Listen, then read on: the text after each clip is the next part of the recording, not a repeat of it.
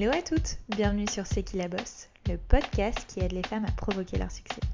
Je suis Mélodie Madar et j'ai la chance de recevoir chaque semaine des femmes passionnantes et inspirantes qui viennent nous livrer leur parcours hors du commun. Qu'elles fassent bouger les choses, soit à la tête de leur propre entreprise ou soient reconnues pour leur talent aiguisé, elles ont toutes réussi grâce à leur conviction, leur ambition, leur force et audace à aller au bout de leurs rêves et nous livrent aujourd'hui leurs précieux conseils. Mais n'oubliez surtout pas, c'est qui la bosse, c'est vous, et ça commence maintenant. Bienvenue dans la saison 4 du podcast C'est qui la bosse et je voulais vous remercier d'être de plus en plus nombreux et nombreuses à l'écouter. Un grand merci pour votre soutien. Dans ce nouvel épisode, j'ai eu la chance de recevoir Lorraine Danet, la cofondatrice de la startup Woomis, que l'on surnomme aussi le Tinder de la colocation. Tomber sur le colocataire idéal ou encore trouver l'appartement de ses rêves relève souvent du parcours du combattant, mais ça c'était avant la création de Woomies en 2018 qui a déjà accompagné plus de 100 000 personnes dans leur recherche. Et pourtant, rien ne prédestinait Lorraine à cette aventure entrepreneuriale qui a su flairer un marché en pleine expansion et encore peu développé en France comparé à l'Amérique du Nord ou encore à nos voisins anglais. Elle gère d'ailleurs aujourd'hui une équipe de 15 personnes et a levé 1,2 million d'euros pour soutenir sa croissance. Alors comment lui est venue l'idée, comment trouver l'associé idéal, comment réussir sa levée de fonds? Ou encore comment bien référencer son application sur les stores? Lorraine nous répond à toutes ces questions et nous livre ses précieux conseils. Belle écoute à vous. Hello Lorraine, merci beaucoup d'avoir accepté mon invitation. Hello Mélodie, merci à toi de me recevoir. Et je suis ravie de te recevoir sur le podcast parce que j'ai suivi euh, l'évolution de Woomies depuis les débuts. Donc, j'ai hâte que tu nous parles de toi et de ton application. Bah écoute, euh, également, ouais, je suis ravie de, de t'en parler. C'est vrai qu'on a pas mal évolué ces, ces dernières années. Donc, si tu as suivi depuis le début, euh, écoute, tu vas voir qu'on a bien grandi depuis et bien évolué. Eh ben alors c'est parti. Euh, déjà, est-ce que tu peux euh, nous raconter ce que tu voulais faire quand tu étais enfant? J'ai l'habitude de commencer ce podcast en remontant un peu euh, en arrière. Alors, est-ce que tu avais des rêves, voilà, des ambitions, des passions? Est-ce que tu as toujours voulu être entrepreneuse ou pas?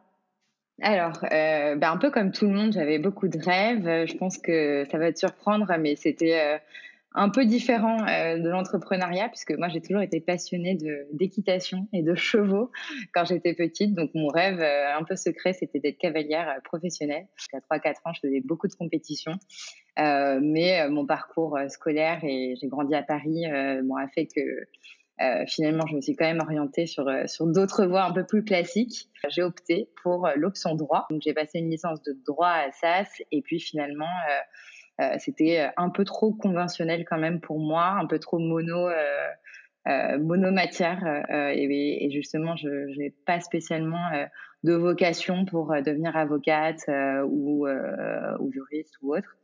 Et puis je me suis dirigée vers des études à Dauphine plutôt financière. Du coup, j'ai rebondi sur autre chose, mais il y avait un petit peu de droit parce que j'ai commencé en finance puis en gestion de patrimoine. Et euh, à la suite de quoi, j'ai travaillé trois ans euh, en banque privée, donc chez Natixis, euh, et, en tant que banquière.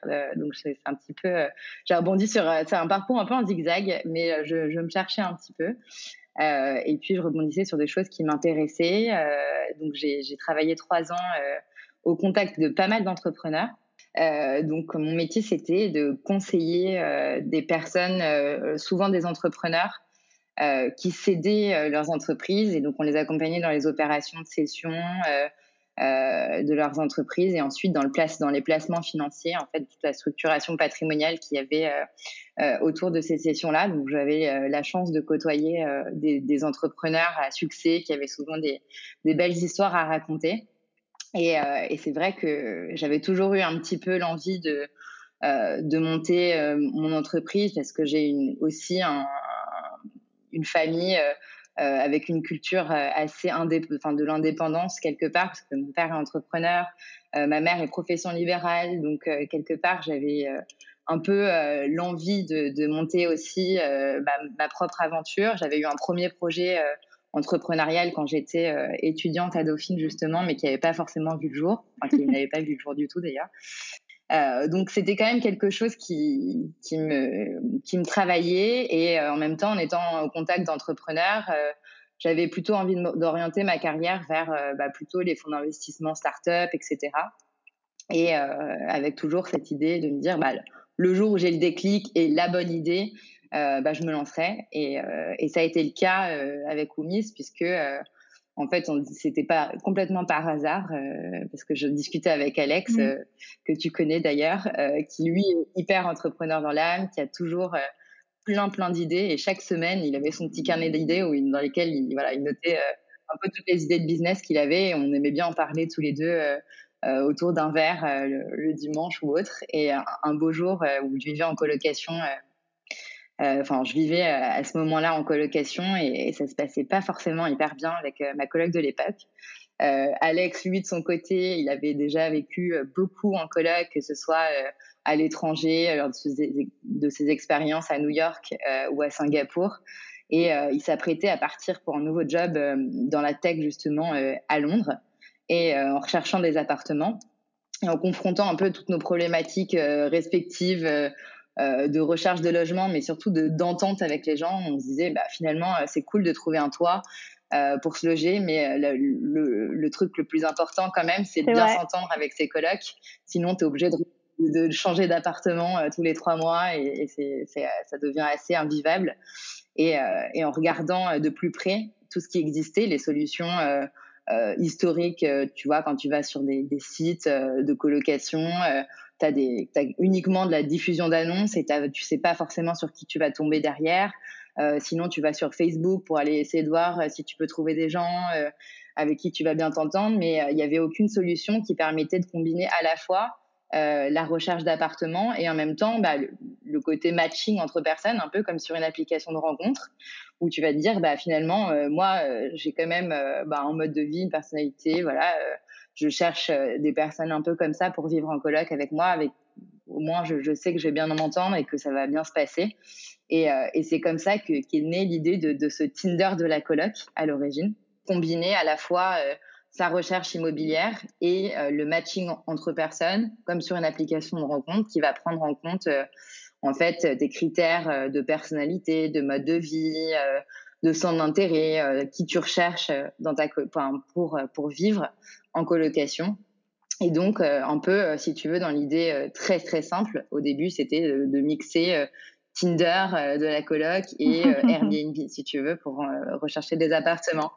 Donc, donc tout de suite, on s'est pris de passion tous les deux pour, pour cette idée-là. On a commencé à regarder ce qui se passait sur le marché. on n'avait rien qui, qui, il y avait aucune application déjà sur le marché de la colocation. Après, on a vu vraiment cette opportunité de marché euh, qui euh, un marché qui était en pleine explosion, tu vois, qui, qui grossit de 20-30% par an euh, en France, euh, en Europe, ça représente déjà 15-20 millions de personnes chaque année qui vivent en colocation. Donc on s'est dit, c'est quand même fou qu'à l'ère des applications mobiles, on n'ait pas quelque chose qui facilite, enfin que la technologie facilite pas un peu le ton expérience, toi, en tant que, que locataire, euh, pour pouvoir accéder euh, plus facilement à un logement et trouver des, des, des gens avec Justement, j'avais une question sur le marché. Euh, donc, c'est un marché qui est quand même bien développé en Amérique du Nord. Hein, je connais bien parce que j'ai fait aussi mes études au Canada et moi aussi j'étais euh, en coloc.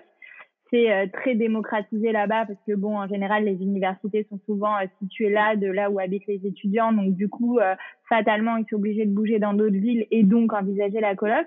En France, ça reste quand même euh, un peu moins le cas, non? Ou je me rends pas compte vraiment du marché de la colocation? Alors, euh, c'est une super, euh, c'est une super question. C'est vrai que c'est un marché qui est plus en retard, comme sur beaucoup de sujets en France, puisque on est, c'est un marché qui est moins mature, mais qui néanmoins en fait accélère beaucoup sur les sur les trois dernières, trois cinq dernières années. C'est un marché qui grossit chaque année de 20 à 30 selon les selon les villes. Euh, ça représente aujourd'hui plus de 3 millions de 3 millions de personnes en France euh, qui vivent en colocation. Euh, et au-delà de ça, si tu veux, à l'origine, justement, on est parti de ce même constat avec Alex. On s'est dit, bah finalement, où est le, c'est, quel est le marché principal de la colocation en Europe? Euh, C'est le marché anglais. Euh, et donc, le marché anglais représente 50% à lui seul ah ouais. du marché de la colocation en Europe. Et dès le début, en 2018, on, s'est dit justement, on va lancer euh, l'application à Paris, mais aussi à Londres, parce qu'on va apprendre d'un marché plus mature et on va aller anticiper euh, bah, les tendances euh, qui vont arriver sur le marché français en, allant là-bas, en allant voir comment, comment se passaient les choses sur un marché plus structuré, plus mature. Et donc, c'est pour ça qu'on a aussi insufflé pas mal de choses sur le marché français depuis qu'on a lancé. Parce que tous les deux, on, on s'est mis à plein temps. Donc, on a quitté nos jobs respectifs. On s'est mis à plein temps dans l'aventure Womise en, en 2017 et on a lancé l'application vraiment en 2018. J'adore cette philosophie de se dire euh, bah, on, attaque deux marchés en même temps, même un marché qu'on connaît pas, dans une ville dans laquelle on n'habite pas.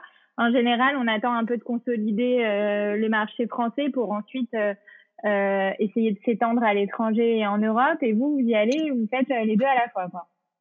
Ouais, alors exactement. On a été un peu aventurier euh, sur le marché anglais parce que je, on, on, a été, ouais, on a été assez aventurier, assez audacieux là-dessus puisque euh, assez rapidement, on a eu l'occasion, euh, enfin l'opportunité d'intégrer le Google Campus, donc un incubateur euh, à Londres qui nous a permis d'avoir bah, des bureaux pour quand on y allait, on faisait des allers-retours. Alex et moi, on rencontrait énormément de partenaires immobiliers là-bas. c'est vrai qu'on on a développé un petit peu notre carnet d'adresses aussi.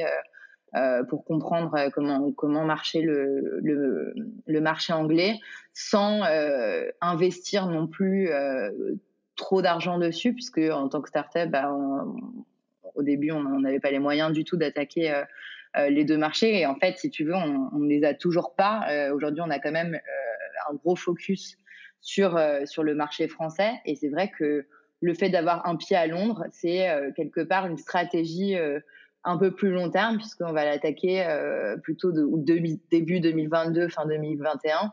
Euh, quand on aura justement les moyens d'investir vraiment sur le marché anglais. Mais en tout cas, aujourd'hui, ça nous permet d'aller apprendre, euh, apprendre des choses sur ce marché, faire des contacts et, et, préparer en amont une stratégie où on va pouvoir investir de l'argent sur ce, sur ce marché-là. Mais c'est vrai que c'est une très bonne remarque. Ce qui est avantageux, c'est que Londres, on a une grosse communauté d'expats mmh. euh, français. Et donc, euh, on a eu, enfin, on a l'occasion de justement bah, créer des ponts entre les deux en faisant des stratégies euh, euh, de partenariat avec des écoles euh, qui accueillent des étudiants internationaux. Euh, on a gagné des concours aussi qui nous permettent euh, bah, d'avoir des contacts à Londres et en fait tous ces contacts-là qu'on activera. Et le Brexit, euh, ça change rien pour vous? Est-ce qu'il y a toujours des accords entre les écoles ou justement les accords sont plus difficiles aujourd'hui? Ouais, il y a toujours des accords entre les écoles. alors il y a encore des zones de flou sur pas mal de, ouais, pas mal de sujets, mais a priori, les, les, les échanges internationaux vont pas être vraiment impactés. Euh, sur le marché, en tout cas immobilier, euh, pour le moment, en tout cas, euh, les prix de l'immobilier à Londres sont toujours aussi chers. Et, et donc, le, le, marché de la colocation, si tu veux, et après, on, on pourra reparler, bah, on n'est plus uniquement que sur le marché de la colocation, mais on a étendu nos offres. Euh, mais aujourd'hui, pour te donner un ordre d'idée, il y a 40% des appartements qui sont loués sur le marché londonien, qui sont loués wow. en colocation. Donc c'est quand même assez énorme et qui reste et, et, qui reste malgré tout loué en colocation puisque bah, les, les, prix de l'immobilier aujourd'hui ne, ne, baissent pas encore à Londres. Donc on, on, verra dans les prochains mois ce qui se passe, mais en tout cas ça n'a pas l'air d'être complètement okay. impacté pour le moment. Bon, bah, on va déjà revenir un petit peu sur Woomiz rapidement. Donc, tu nous as un peu expliqué ce que c'était, mais concrètement, aujourd'hui, je sais qu'il y a beaucoup euh, d'étudiants et d'étudiantes qui nous écoutent sur ce podcast. Euh, quand ils téléchargent l'application Woomiz, qu'est-ce qui se passe? Comment ça marche euh, concrètement? Explique-nous. Alors, euh, aujourd'hui, on est sur les deux plateformes. On est sur deux plateformes, donc. On est sur mobile et sur, on a aussi développé notre site, notre site qu'on a sorti l'année dernière. Concrètement, quand tu télécharges l'application Woomiz, tu es accueilli, euh, donc tu t'inscris via un chatbot, donc un petit robot qui s'appelle ouais, Chandler, comme dans Friends, qui, qui va te poser des questions. voilà. pas du tout aucune référence exact, à Friends, Exactement. Quoi. Pas du tout, non, c'était complètement dans l'ADN du début, c'était de se dire justement, on veut créer cette interface assez euh, accueillante et assez sympa avec, pour créer un lien avec l'utilisateur dès le début. Et dès l'inscription, euh, si tu veux, Chandler euh, va apprendre à te connaître et, et, te pose quelques questions sur euh, ta recherche, sur qui tu es. Donc, un peu la particularité et l'originalité de Woomiz, c'était justement de mettre l'accent sur euh, l'humain et sur la personne, donc ce qu'elle recherche et qui elle est. donc, tu vas te définir en tant que personne, tu vas cliquer sur des petits mots-clés des petits hashtags qui vont définir ton mode de vie, ta personnalité, tes centres d'intérêt. Je ne sais pas si est-ce que tu es plutôt fêtard, est-ce que tu as envie d'être en coloc avec uniquement des étudiants et tu peux aussi choisir d'être en coloc avec des étudiants de ton, enfin rencontrer des personnes de ton école si tu es étudiant. Euh, uniquement. Si tu viens de l'étranger, tu peux aussi euh, bah, décider d'être euh, dans une colloque d'internationaux. si tu es végétarien, tu peux définir aussi tes, régimes alimentaires. Donc, il y, y a, une centaine de critères aujourd'hui qui permettent à l'utilisateur de se définir, mais aussi de définir sa recherche immobilière. Donc, tu vas, tu vas dire, voilà ce que je recherche, un appartement avec une, deux, trois, quatre chambres différentes si je recherche à plusieurs, et dans tel budget, dans telle localisation, etc. Euh, une fois que ce process d'inscription est terminé, tu vas arriver sur l'interface euh, avec ton tableau de bord qui te permet de naviguer entre soit euh, le matching entre personnes, donc qui permet de rencontrer des personnes, un peu comme à la manière d'une application de rencontre. Donc là, tu vas voir si tu matches ou pas avec des gens, engager des conversations via une messagerie, créer des groupes de conversation à plusieurs aussi.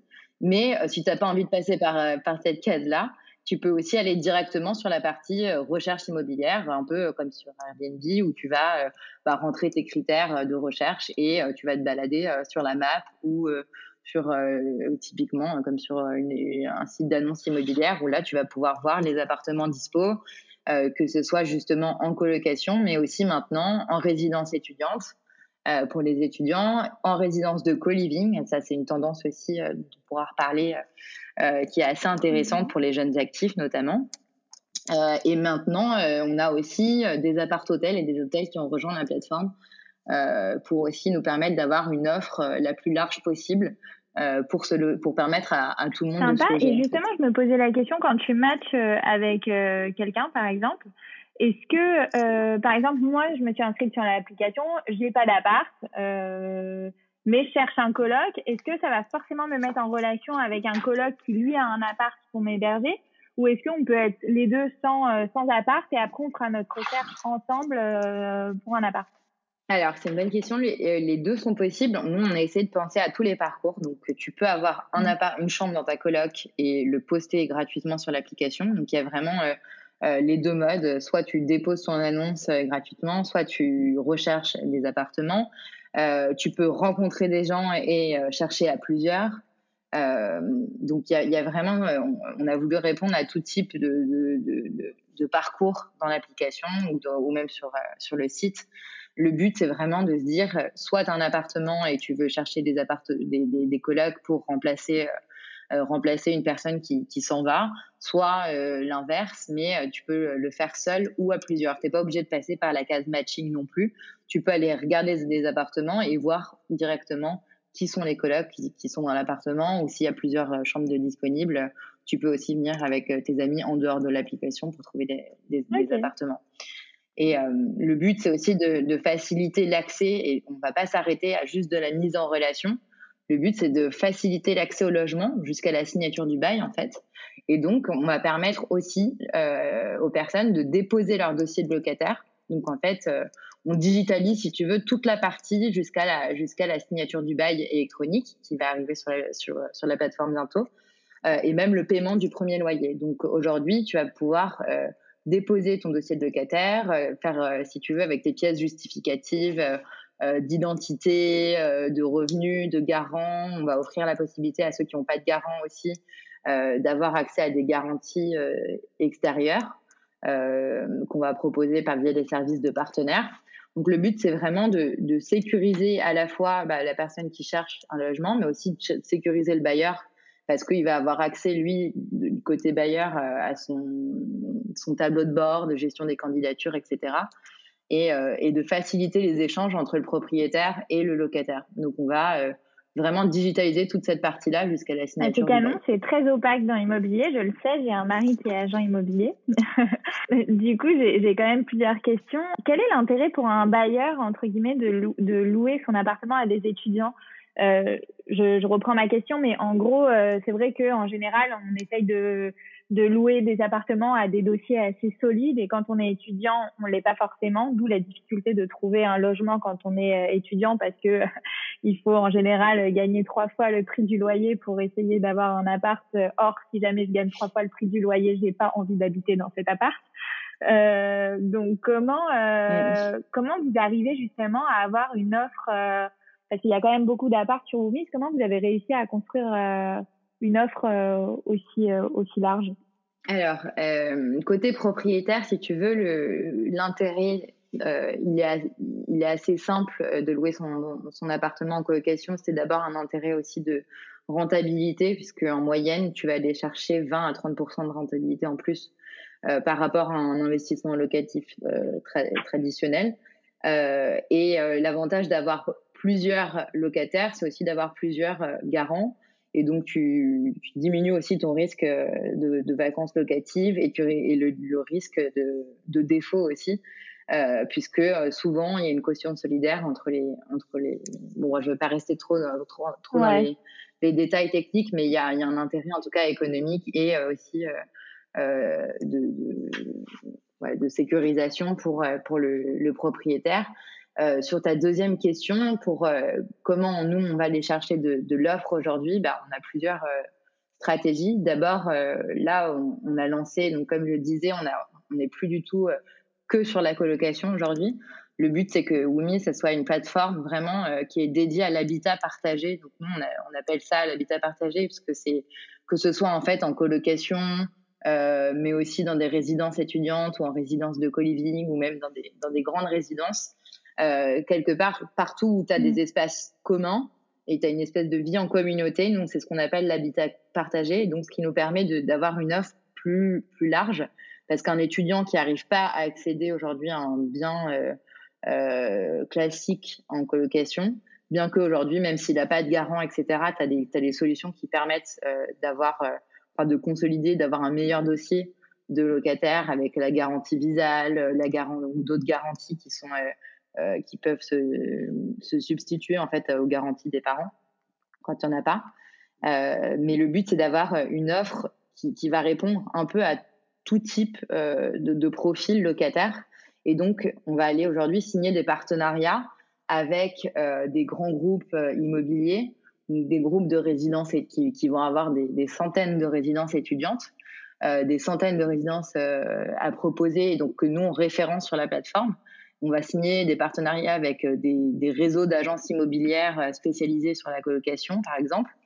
Et, donc tout ça, toute cette stratégie de partenariat avec le B2B, bah, nous permet d'avoir aujourd'hui plus de 10 000 offres qui sont référencées sur la plateforme euh, de manière quasi permanente. Et en fait, on a une croissance qui est de plus en plus grande là-dessus, puisqu'on a une stratégie vraiment en offre de l'offre, en B2B, et euh, des stratégies d'affiliation pour les, pour les propriétaires. Et donc, de plus en plus, là, on, tu vois, chaque mois, on augmente nos volumes d'annonces propriétaires d'environ 50 à quasiment 100% par mois. Donc on, on, est vraiment en forte accélération et on va on a on a notre équipe business qui, qui gère bien, le, bien ces stratégies-là et, et, qui nous permet aujourd'hui d'aller vraiment euh, capter de l'offre sur le marché euh, de manière à pouvoir répondre à la demande parce que c'est vrai que on est sur un marché génial. super tendu. Et j'ai une mini question aussi. Euh, je pensais que les résidentes étudiantes en général, elles étaient assez prises d'assaut, donc euh, je suis assez surprise de voir euh, autant d'offres en résidence euh, étudiant. Est-ce que c'est plus le cas ou est-ce que je me trompe depuis le début?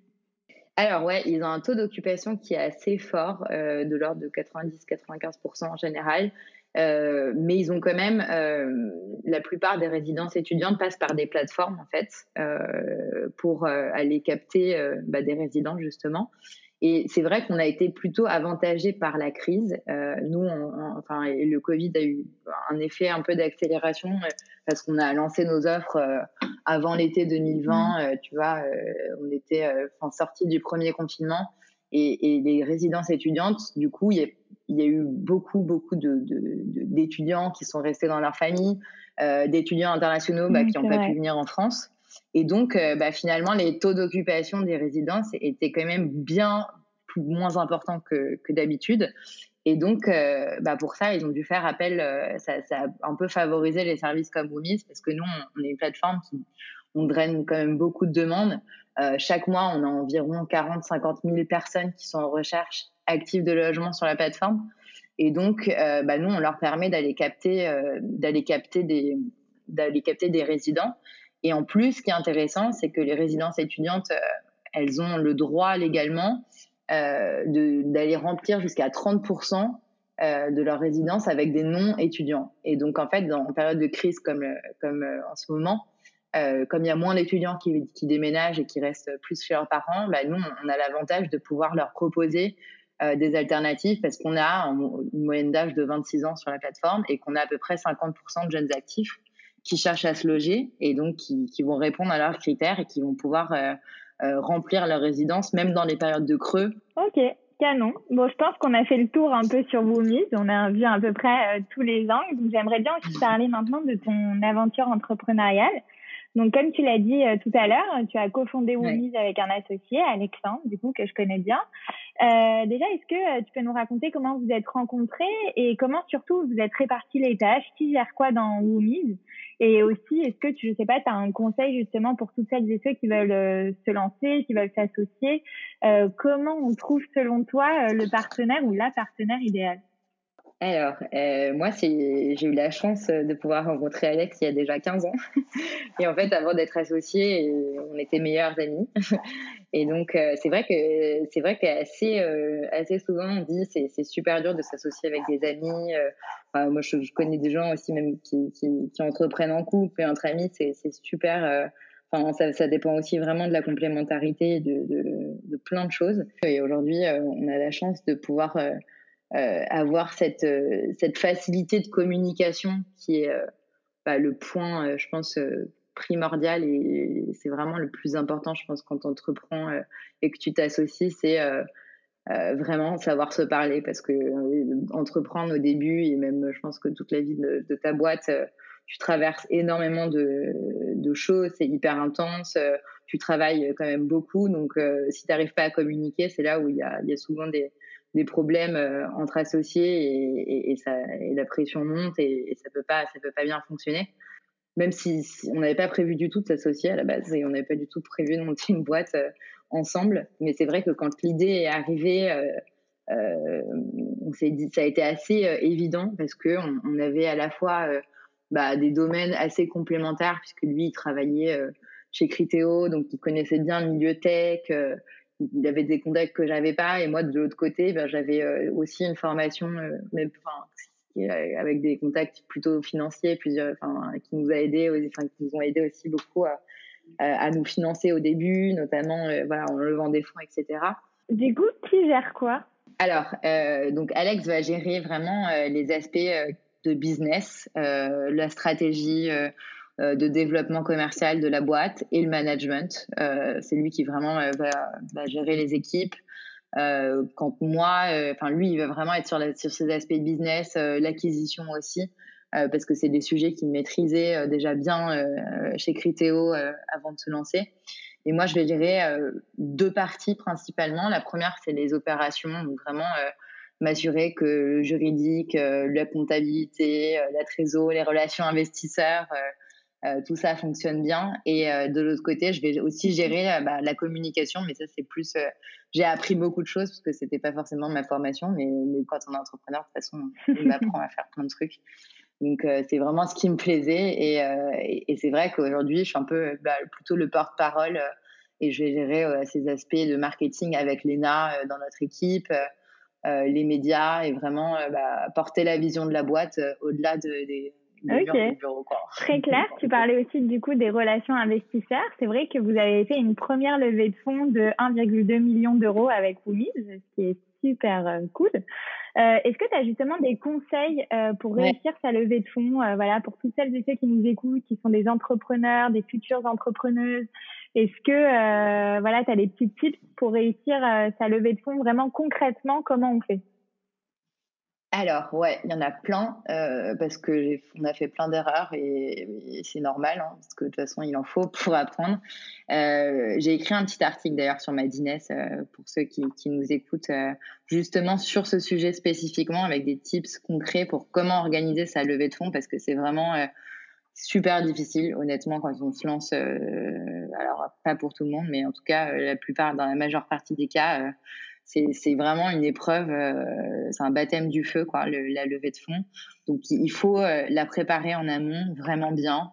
Il ne faut pas se lancer trop vite dans, l'aventure levée de fonds euh, sans avoir une stratégie qui est un peu pensée en amont euh, avec euh, une documentation de présentation qu'on fait relire. Le but c'est vraiment de de demander le plus d'avis. Si j'ai un conseil à donner, c'est vraiment bah, de demander l'avis d'autres entrepreneurs pour voir si le message il est vraiment clair.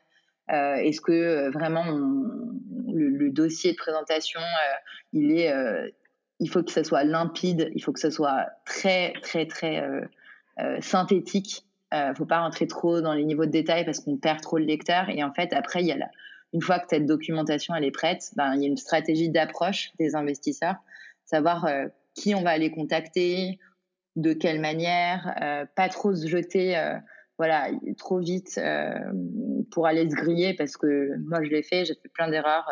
je me suis grillée auprès d'investisseurs que voilà, en me disant allez ça y est, on est prêt pour aller lever des fonds euh, et voilà et je vais pitcher mon truc euh, direct sans, sans et je me suis cassé les, enfin, les dents un petit peu avec euh, en n'ayant pas assez préparé. tester, tester à fond son pitch, tester, ça, voilà, demander les avis, organiser vraiment je comme c'est un, peu un c'est un peu un marathon la levée de fonds faut pas se dire voilà c'est le sprint en, en, deux jours ça va être réglé donc, faut, faut vraiment l'organiser par phase et se dire, bah voilà, là, j'ai cette phase-là de construction. Deuxième phase, c'est la phase d'approche. Euh, et je vais construire une stratégie autour de ça. Et euh, sur deux, trois, quatre mois, il faut se dire euh, que c'est c'est pas quelque chose qui se qui se gère. Euh, donc, faut l'anticiper. Faut vraiment anticiper que que ça va durer euh, quand même un petit peu de temps. Et euh, il faut pas avoir peur de se prendre des bâches parce que on va forcément s'en prendre beaucoup. Moi, j'ai envoyé des centaines, je pense plus d'une centaine de messages, plus 150 messages. Je me suis pris beaucoup, beaucoup de bâches. Il faut pas le prendre contre soi. C'est un peu difficile euh, de, prendre le recul euh, quand tu, tu pitches ton projet parce que c'est ton bébé et que et que voilà et toi tu te dis que tu es en train de révolutionner le monde et que tu comprends pas pourquoi bah, les gens ils signent pas tout de suite pour te suivre. Mais en fait euh, en fait non bah c'est pas comme ça que ça se passe. Donc euh, il faut savoir écouter euh, ce que les investisseurs ont à te dire. Il faut pas prendre tout pour argent comptant. Il y a des choses intéressantes évidemment et des leçons à, à, en tirer. Et à chaque fois on adapte le message en fait. Il faut, faut aussi ok se, donc euh, tes conseils c'est tester écouter et adapter quoi. Exactement. Très bien résumé ok Canon. Euh, J'aimerais bien qu'on parle euh, des étapes clés pour monter sa boîte. Euh, c'est vrai que, euh, bah, que beaucoup de femmes qui nous écoutent aujourd'hui ont envie de se lancer, mais ne savent pas toujours par où commencer et comment aussi avancer dans la bonne direction. Quelles sont selon toi les étapes primordiales pour créer sa boîte? Par quoi tu as commencé? Voilà, comment, comment on fait? Alors, moi, j'ai commencé déjà par euh, me dire que j'avais eu une équipe euh, au top avec mon associé Alex. je pense que le point numéro un, c'est de se dire, bah, bon, déjà, euh, je pense que c'est très dur de se lancer seul. Après, tout dépend de, du projet. Bien sûr, il y a, il y a des contre-exemples, mais enfin, aujourd'hui, Woomy n'aurait jamais vu le jour si j'avais pas été avec Alex. pour, pour monter ça et, et, je pense que le point numéro un c'est de se dire voilà avec qui j'ai envie de m'associer. Euh, Est-ce que mon projet il répond à un réel problème aussi? C'est vraiment la question qu'il faut se poser et je pense qu'il faut aussi euh, un peu tester son idée quand même avant de se lancer en se disant euh, euh, voilà, euh, est-ce que euh, je vais quand même la pitcher autour de moi et, et tester un peu le concept pour pour pas partir dans quelque chose où moi seule je vais être convaincue du sujet? Et donc après, une fois que, tu sais que tu as vraiment envie de te lancer, euh, euh, je pense que la première chose à faire, c'est d'aller euh, se renseigner pour se faire accompagner, ou en tout cas, enfin, la première chose, c'est vraiment d'aller trouver des, soutiens extérieurs. moi, je parle par exemple des, structures d'incubateurs.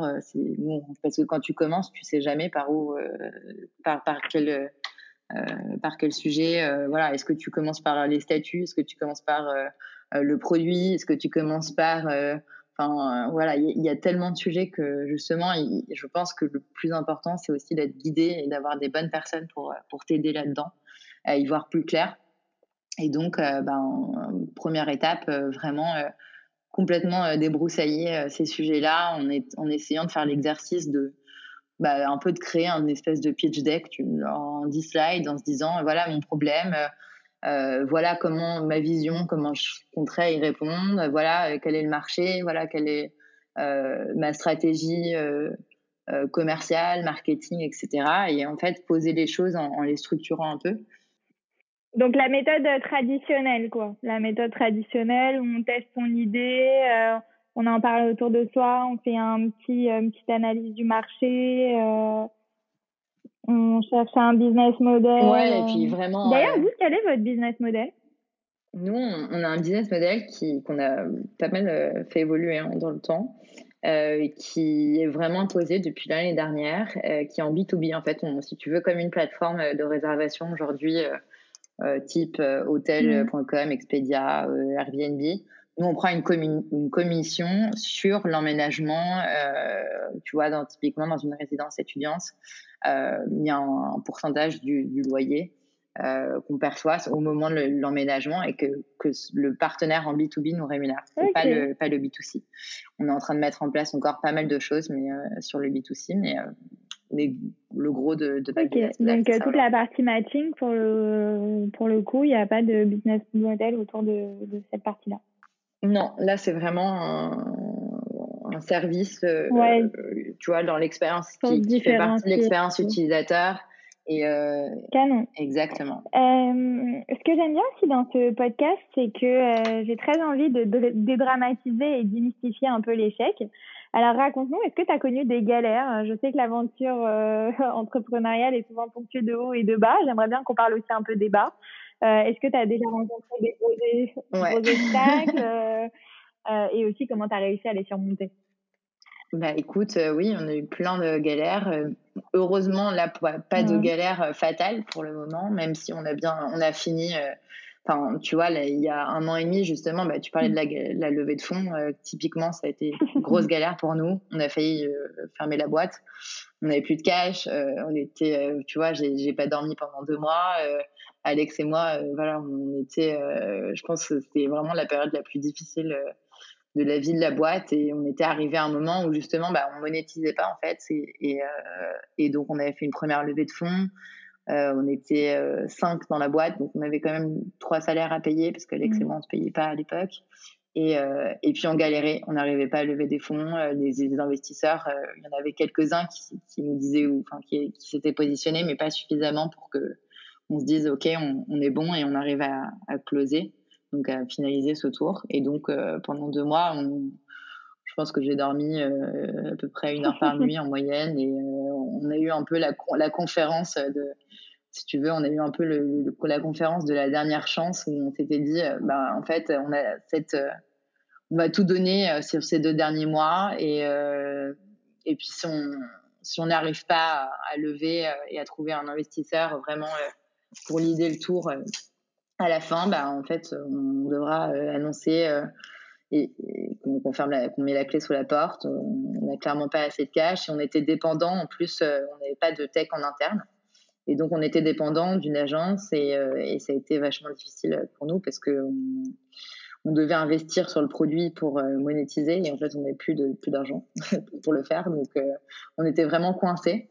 Et, et, en fait, on a jamais cessé d'y croire quand même, malgré tout, même si on, on était un peu dans, dans une impasse, hein, parce que s'est dit bon bah voilà, on, on, a eu, euh, on avait décroché un premier contrat avec Station F justement euh, euh, sur euh, le matching au sein de leur résidence, et en fait on, on a tout donné. J'ai eu cette conférence parce qu'il était en anglais d'ailleurs, qui était une conférence de presse où j'étais, euh, c'était la première fois que je parlais euh, devant autant de public, j'étais terrorisée, euh, genre j'en avais vraiment pas dormi pendant des jours et des jours. Et je me suis dit mais là c'est la conférence où je vais tout donner.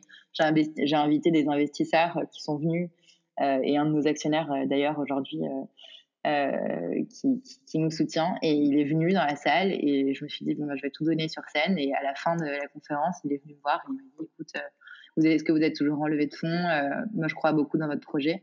Et en fait, si tu veux, on est passé de, on met la clé sous la porte, où on était en train d'annoncer à nos salariés la semaine d'avant quand même qu'on on arrêtait. Euh, et malgré tout, ils sont quand même tous venus euh, pour bosser jusqu'au bout. Et c'est ça qui est trop cool dans l'aventure entrepreneuriale, c'est quand tu as des gens qui croient dans ton projet, qui sont, qui sont loyaux. Et franchement, ça a été une période super dure et il n'y en a pas un qui a lâché. Et ça, c'était, franchement, j'en suis hyper reconnaissante. Et on est passé de, de fermer, la, boîte à genre une levée de fonds avec des, des, actionnaires géniaux. Et après, la machine était relancée. Et, et donc, on s'est dit, bon, bah, priorité numéro un, la monétisation, etc. Et donc là, on est reparti à zéro un peu sur la stratégie. Tu trouves que c'est un problème justement en France où il y a beaucoup ce débat où on juge le succès au montant de la levée de fonds, alors qu'il y a d'autres facteurs qui devraient plutôt rentrer, rentrer en compte, comme euh, justement euh, euh, tout le côté rentabilisation plutôt. Est-ce que tu fais partie de ces startups où vraiment au début vous êtes allé un peu sans business model et à un moment donné vous êtes aperçu que le nerf de la guerre aussi c'était bah, de dégager du revenu, essayer potentiellement d'être rentable? Ouais, bah du coup, c'est une bonne. Il y, a, y, a, le sujet en ce moment. Mm. Je salue Guillaume Moubèche qui a fait, mm. qui, met le débat sur la table. Bah, écoute, c'est un peu vrai parce que nous, on, s'est lancé sur un modèle un peu à l'américaine au début, euh, en toute transparence, où on était euh, une app. Où on se dit, euh, on, franchement, on, apporte une innovation sur, sur le marché. On a besoin de développer la tech. On va faire du volume et ensuite on monétisera. Et en fait, si tu veux, c'est vrai que la stratégie sur le, sur le, avec du recul, euh, je pense que clairement, on aurait dû euh, se dire, euh, bah, on, part sur la monétisation au début, mais on voulait pas créer de barrière à l'entrée.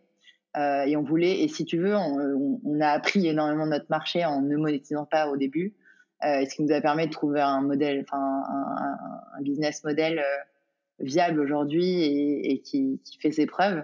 Mais c'est vrai que euh, bah, c'est un peu le sujet du moment où on se dit bah, on va prioriser euh, la rentabilité. Et c'est vrai que sur des modèles euh, en B2B, c'est facile, entre guillemets, puisqu'on est sur, c'est sur des modèles SaaS, tu as des modèles avec des abonnements, etc., où tout de suite, bah, tu calcules, tu as tes coûts DAC et, tes, et tes revenus derrière. tu peux, c'est facile de tirer les lignes de ton business model. Sur des modèles comme le nôtre, où il y a un peu plus, on est un peu plus en exploration sur un nouveau marché, euh, sur une innovation euh, euh, qu'on apporte aussi avec cet aspect de matching. On ne savait pas vraiment si on le monétisait au début ou pas. sur les marketplaces immobilières, on voulait pas partir sur des sur des modèles traditionnels. Donc c'est vrai qu'on a on a été pas mal à tâtons. maintenant, quelle est la bonne stratégie? Je ne sais pas si tu as une réponse. Je pense que chaque business, tu as une réponse une stratégie de business model à adopter différente. Et, euh, et, donc, c'est facile de, de, de, dire, euh, bon, bah voilà, euh, tu lèves des fonds que pour les medtech ou que pour les certaines, boîtes, certaines boîtes qui ont besoin vraiment de développer la tech.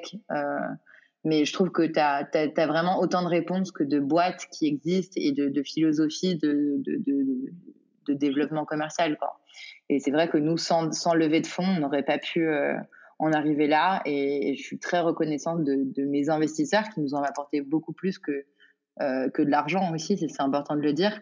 Euh, quand on est une start-up euh, en amorçage, c'est important de d'avoir aussi bah, des mentors, des personnes qui t'ouvrent leur réseau, qui t'ouvrent euh, leur expérience et, et c'est pas que du financier. Et parlons un peu euh, de bonnes nouvelles peut-être. je mets un peu ma casquette de businesswoman, mais parlons chiffres un peu. Alors, je ne sais pas si c'est confidentiel ou non, hein, tu me le diras. Mais parlons de vos mises un peu en termes de chiffres. Euh, déjà, vous gérez combien de personnes aujourd'hui? Vous êtes une équipe de combien? Alors, on est une équipe de 14 personnes aujourd'hui, bientôt 15. Euh, ouais, donc ça a bien grossi et c'est chouette parce qu'on était, encore avant l'été, on était 7. donc, euh, donc c'est plutôt cool et on recrute, on va recruter encore 3-4 personnes Génial. l'été.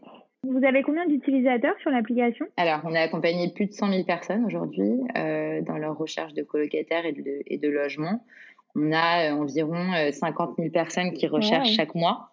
Euh, et donc, on, a quand même une croissance de 20-30% euh, chaque mois là, depuis, euh, depuis la fin d'année dernière. Donc, on, on, accélère plutôt bien.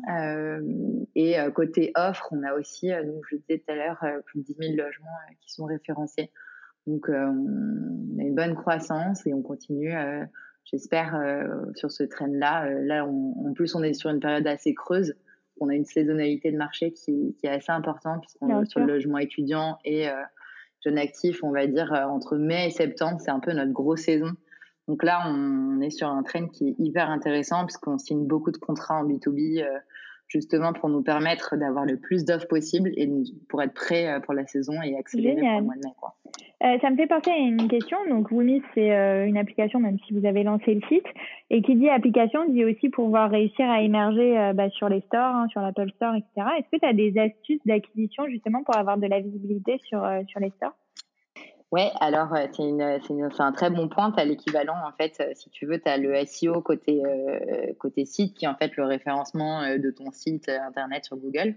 Et il y, a y a la même chose, en fait, pour les apps. ça s'appelle l'ASO. et donc, tu as une stratégie de, référencement aussi par mots-clés. quand tu es sur, par exemple, les stores Apple, ben, tu vas en, fonction sur, ton, sur ton compte Apple développeur, tu vas pouvoir mettre tes mots-clés euh, et la description de ton application, en fait, va compter beaucoup euh, dans ton référencement. Et donc, il y a, y a, des stratégies, euh, je ne vais pas rentrer trop, trop dans les, dans les détails, mais c'est intéressant. Il y a pas mal de guidelines sur le site mmh. d'Apple, par exemple. et il y a l'équivalent aussi côté Google.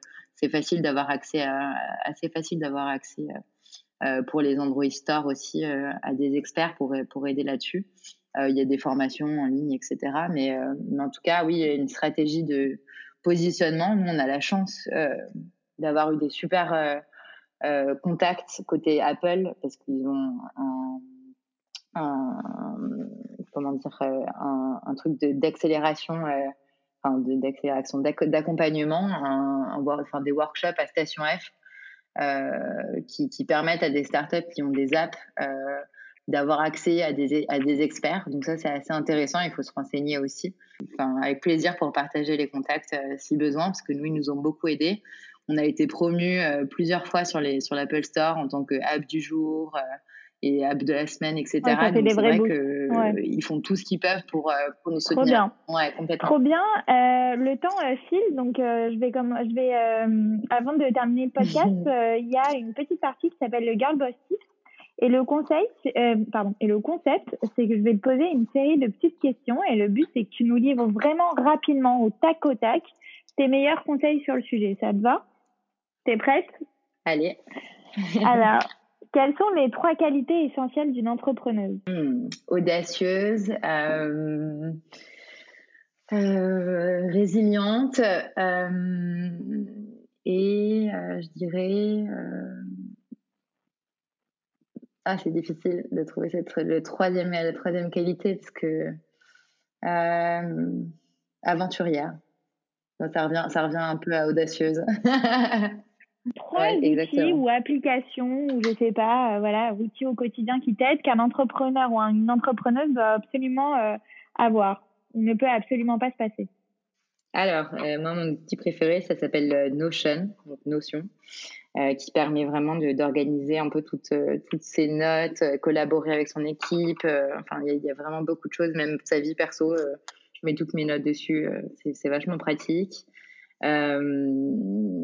J'ai aussi bah, Slack pour mon équipe. On communique énormément dessus. et je dirais en troisième outil, qu'est-ce que je pourrais dire? Euh, un outil. Moi, moi, j'écoute beaucoup de podcasts, donc euh, je dirais l'application podcast qui permet aussi de, de s'enrichir de pas mal de choses. Donc j'irai voir. J'ai jamais entendu parler en plus. Ouais, je, je t'incite, c'est top, honnêtement, euh, que ce soit perso. C'est un genre de Trello ou pas? Ouais, avec plus de fonctionnalités encore, parce que tu peux vraiment avoir bah, tous tes tous tes documents, tout tes, enfin, et tu peux les, tu peux vraiment, c'est un outil tu peux organiser tes to do euh, hyper facilement, euh, partager vraiment euh, du contenu, organiser vraiment toutes tes notes en équipe ou seul. c'est super pratique. Ok. J'ai aussi une petite question. Qu'est-ce que tu dirais à ton toi plus jeune? Voilà, je sais pas si tu devais parler aujourd'hui à Lorraine qui a 15 ans, qu'est-ce que tu lui dirais? Mmh, je dirais, fais-toi plus confiance. Ah ouais? Ça t'a manqué la confiance en toi dans ton, dans ton projet entrepreneurial? Bah, Je l'ai beaucoup construit. Enfin, c'est vrai que j'ai énormément pris en confiance, euh, enfin pris en confiance en moi. Euh, si tu veux, au début de Woomies, tu me demandais de pitcher euh, mon idée devant deux étudiants. j'étais, j'étais en panique à bord. Donc c'est vrai que j'avais pas trop confiance en moi. Et, même dans mon ancien métier, si tu veux, j'étais beaucoup plus réservée. je pense que j'avais ce truc toujours en moi, mais que j'arrivais pas à extérioriser. Et donc, c'est vrai que ça m'a manqué plus jeune parce que j'avais, j'avais quand même, j'avais une force de caractère, mais j'arrivais pas à vraiment être alignée entre mes vraies convictions et, moi-même. Donc, je me dirais, ouais, fais-toi un peu plus confiance, n'aie pas peur. Génial. Et j'ai une dernière question, c'est qui la bosse C'est le podcast qui aide les femmes à provoquer leur succès. Alors j'aime bien poser cette question aussi. Qu'est-ce que signifie pour toi le succès? Si tu devais lui donner une définition, évidemment, euh, elle est propre à chacun et chacune. Donc quelle serait euh, ta définition? Euh, ma définition, ce serait d'être le succès pour moi, c'est d'être aligné entre ses valeurs perso et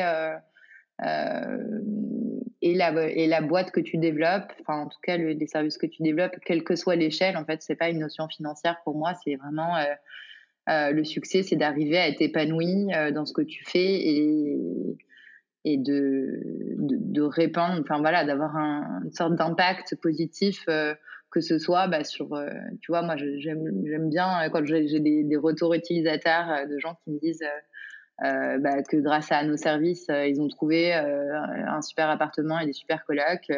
et de l'autre côté aussi, j'aime bien voir que mon équipe est hyper épanouie dans ce qu'ils font et qu'ils grandissent avec, avec la boîte. Donc je pense que ouais, le succès, c'est quelque part une notion d'épanouissement aussi. Ça marche. Bah écoute, euh, Lorraine, le podcast touche à sa fin j'ai l'habitude de le terminer toujours de la même manière. Alors est-ce que euh, tu as un dernier euh, conseil, je sais pas, à nous partager, quelque chose qui t'inspire et qui te booste au quotidien et, et que tu pourrais justement nous, nous dévoiler? Alors, qu'est-ce que je pourrais te dévoiler? Non, je dirais qu'il faut, il faut oser et il faut se faire confiance et c'est, c'est pas parce que parce qu'on on, enfin, on n'est jamais sûr de rien en fait dans la vie, euh, ça c'est sûr que on est on est on est sûr d'une chose, c'est justement de ne pas savoir euh, de ce qui va se passer. Donc il faut vraiment euh, s'écouter. Je pense que il faut laisser vraiment la place à, son instinct et, et se laisser et se laisser enfin, vraiment décider et, et, se laisser guider par son instinct. C'est super important parce que sinon on le regrette. Et je pense que voilà, il, il faut pas hésiter à oser. Euh, vraiment, je dis pas foncer tête baissée, mais en tout cas, euh, si on sent quelque chose, il faut, il, faut y aller et il faut pas, faut vraiment pas hésiter parce que de toutes les manières, euh, ça arrive de se tromper et c'est toujours euh, super formateur et c'est toujours super enrichissant. Dans tous les cas, c'est une, une, aventure qui, qui, est incroyable, l'entrepreneuriat. Donc, faut se faire confiance. Bah, génial, je suis d'accord avec toi, ça revient, c'est vrai que ça revient assez souvent, écouter sa petite voix intérieure et se faire confiance. J'ai l'impression que c'est le conseil que tout le monde donne, ça paraît euh, banal, mais c'est très difficile euh, de s'y appliquer à soi-même. Donc, euh, je te rejoins euh, parfaitement et c'est vrai ouais. que toutes les décisions qu'on n'a pas prises par instinct, en général, c'est celles qu'on regrette. Euh, donc, euh, même si c'était pas le, le... Ouais. On se dit toujours ça. bah, en tout cas, merci beaucoup, Lorraine, de nous avoir accordé un petit peu de ton temps, qui est euh, très précieux, je le sais, parce que la vie d'une entrepreneuse est assez euh, chargée. Euh, mais en tout cas, merci pour tes euh, précieux bah, merci conseils. Merci à toi, Mélodie. Merci à toutes et à tous d'avoir écouté notre discussion avec Lorraine. J'espère qu'elle vous a donné une bonne dose d'inspiration et d'ambition. Quant à nous, on se retrouve très vite la semaine prochaine pour un nouvel épisode du podcast C'est qui la bosse.